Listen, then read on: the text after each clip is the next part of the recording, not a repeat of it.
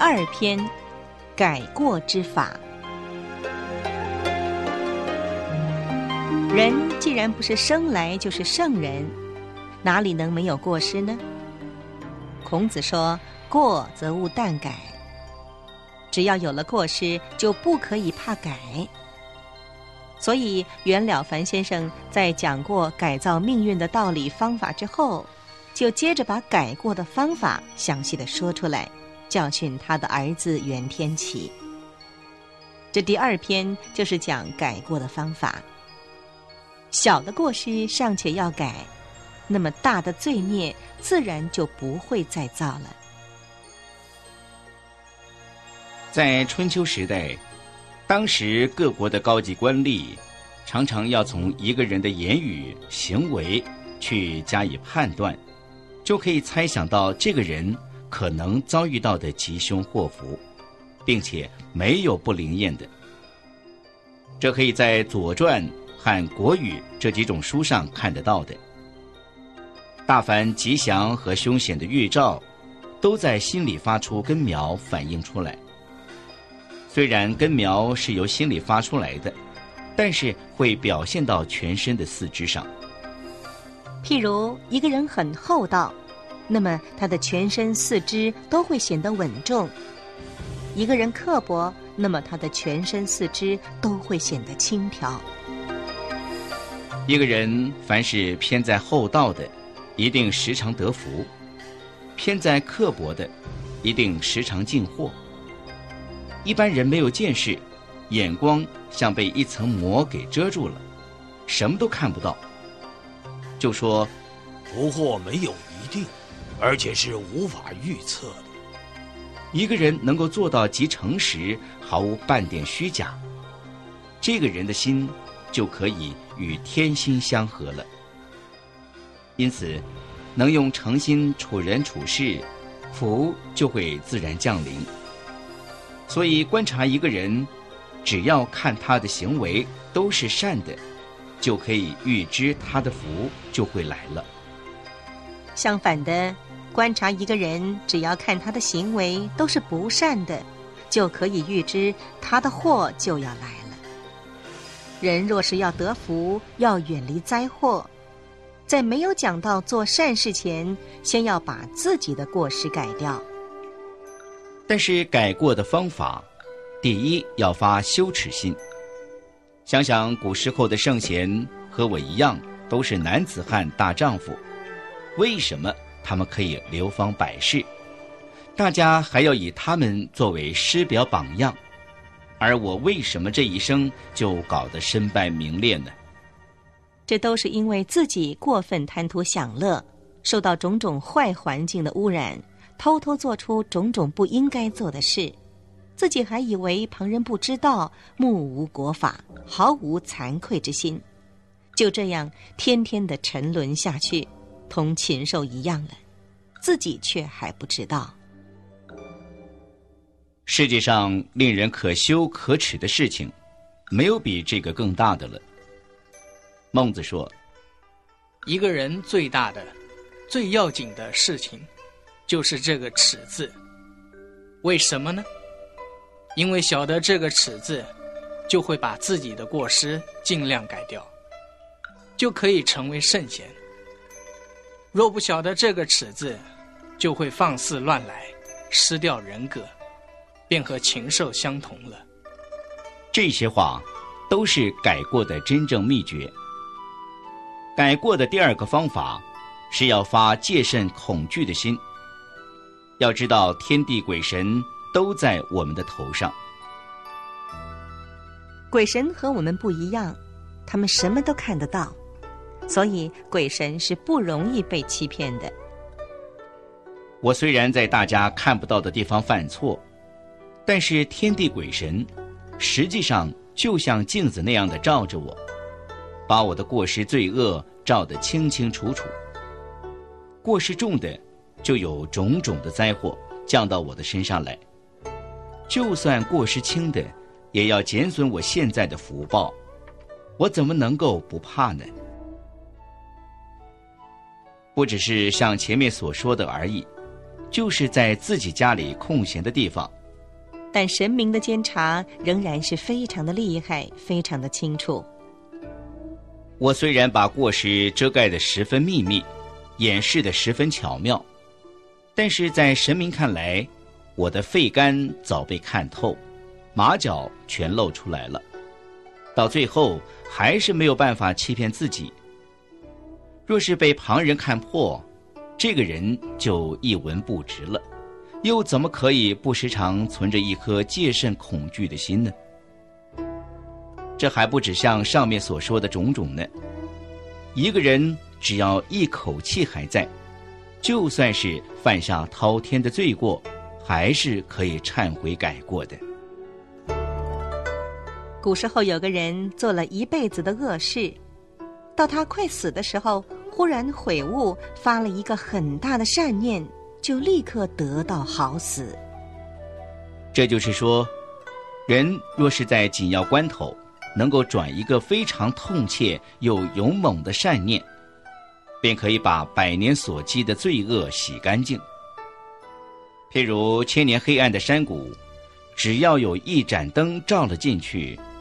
光到之处，就可以把千年来的黑暗完全除去了。所以过失不论长久，或者是新犯的，只要能改，就是了不起。虽然有过失，只要改过就好，但是绝对不可以认为犯过可以改，就是常常犯也不要紧，这是万万不可以的。如果是这样，就是有心犯过。罪就更加重了，并且在这个不清净的世间，是幻灭无常的。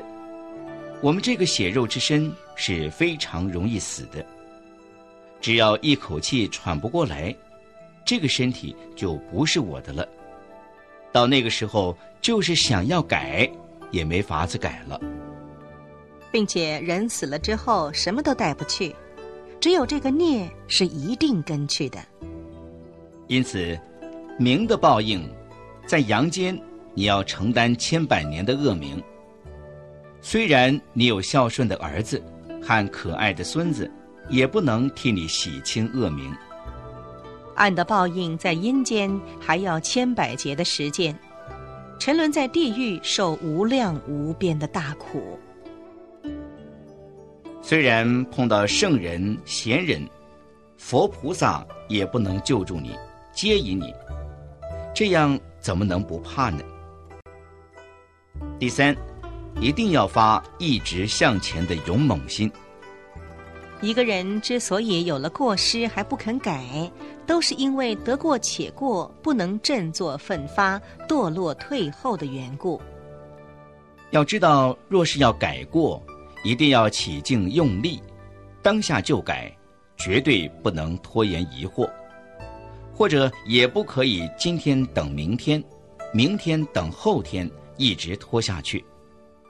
小的过失像尖刺戳在肉里，要赶紧挑掉拔掉；大的过失像毒蛇咬到手指头一样的厉害，要赶紧切掉手指头，不可有丝毫的犹疑延迟的念头，否则蛇毒在身中散开，人就会死。就像《易经》中的易卦所讲：“风起雷动，万物都生长起来，利益是这样的大。”这是比喻人若能够改过迁善，其利益是最大的。一个人改过，如果能具备以上所说的羞耻心、敬畏心、勇猛心这三种心，那么就能有过立刻改了。就像春天的薄冰碰到太阳光一样，还怕不融化吗？但是要改过有三种方法，一种是从事实上改，一种是从道理上改，一种是从心念上改。因为用这三种不同的功夫，所以得到的效验也自然不会一样。现在。先从事实上改的这一句来加以说明。譬如前天杀了活的东西，今天起禁止不再杀了。前天发了火骂人，今天起禁止不再发火了。这种就是在事情的本身来改错，禁止不再犯的方法。但是勉强压住不再犯，比自然而然的改要难百倍，并且这犯过的病根没有去掉，仍在心里。虽然一时勉强压住，终究还是要露出来的。就像东边把它灭了去，西边又会冒出来一样，这究竟不是彻底拔除干净的改过方法。我再把从理上改过的方法加以说明。肯努力改过的人，在他没有禁止做这件事之前，先要明白这是不能做的道理。譬如一个人所犯的过失在杀生，那么他先应该想到，上天有好生之德，凡是有生命的都会爱惜生命，而且怕死。杀他的生命来养我的身体，自问心能安吗？而且有些东西虽已被杀，但是还没有完全死，像鱼和毛蟹之类，在半死半活的时候放进锅子里烧，这样的痛苦一直要透到骨髓里。你看这罪过不罪过呢？而供养自己，就要用各种贵重的、味道好的东西摆满了一桌。虽然这样的讲究，但是一经吃过，变成渣子，什么都没有了。要晓得，人吃蔬菜、素食、素汤等等，也吃得饱啊，何必一定要去伤害生命，造杀生的罪孽，减少自己的福报呢？又想。凡是有血气、有生命的东西，都有灵性之觉。既然都有灵性之觉，那么和我都是一样的了。就算是自己不能修到道德极高的地步，使他们都来尊重我、亲近我。像古时候的圣人大舜，还在他种田的时候，就有象替他犁田，鸟帮他拔草。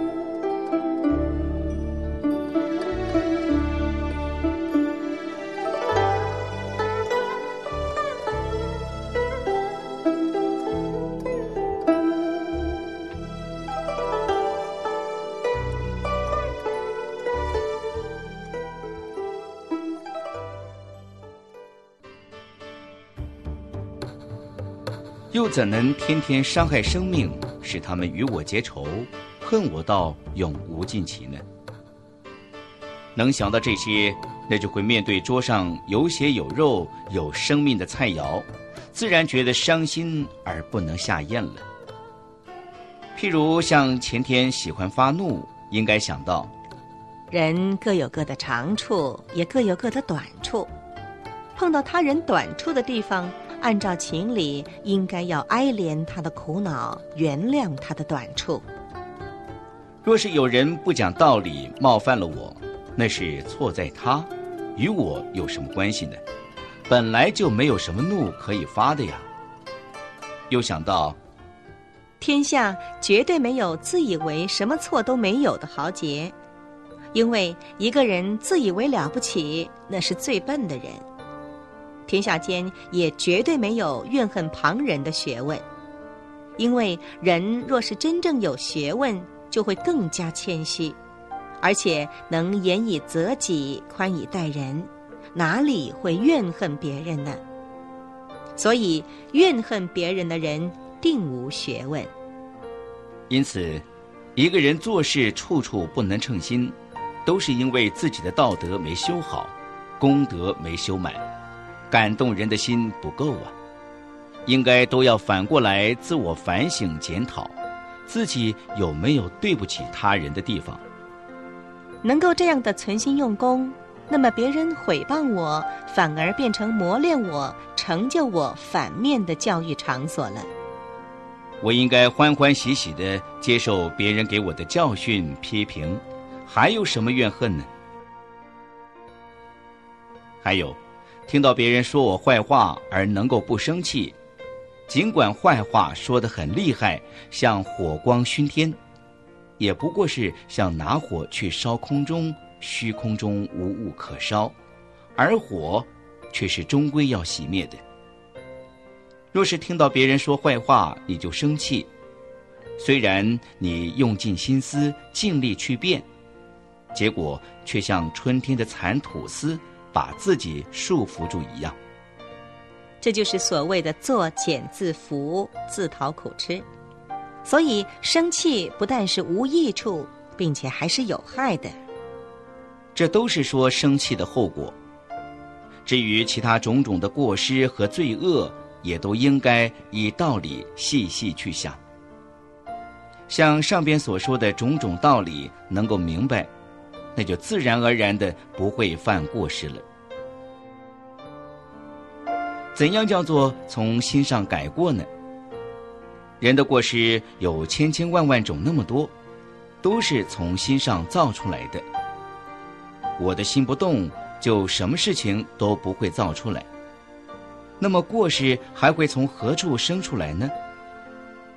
凡是读书的人，或是喜欢女色，或是喜欢名声，或是喜欢财物，或是喜欢发火，像这样种种的过失，不必要一类一类的去寻求灭过的方法，只要一心一意的发善心，做善事，正的念头出现在前，那么邪的念头。自然就污染不上了。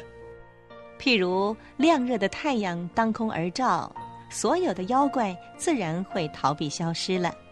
这就是最精纯而唯一的修心补过的真正诀窍啊！须知道过失全部是由这颗心造的，因此也应该由这颗心上来改。正好像斩除毒树一样，要斩就斩得干净利落。连根铲除，才不会再长出来。那又何必要一枝一枝的剪，一叶一叶的摘呢？改过最上最高的方法还是修心，能修心就可使心立刻清净。因为犯过失都是心上动了种种坏念头的缘故。能修心，那么坏念头一动就自己发觉。自己能发觉，就立刻把心停住不动。心不动，那么坏念头就消失，也就不会再犯了。若是再不能够这样，那么一定要明白所犯过失的理由，把这种犯过的念头去掉。若是再不能够这样，那么只好碰到犯过时，用勉强压住的方法来禁止不犯。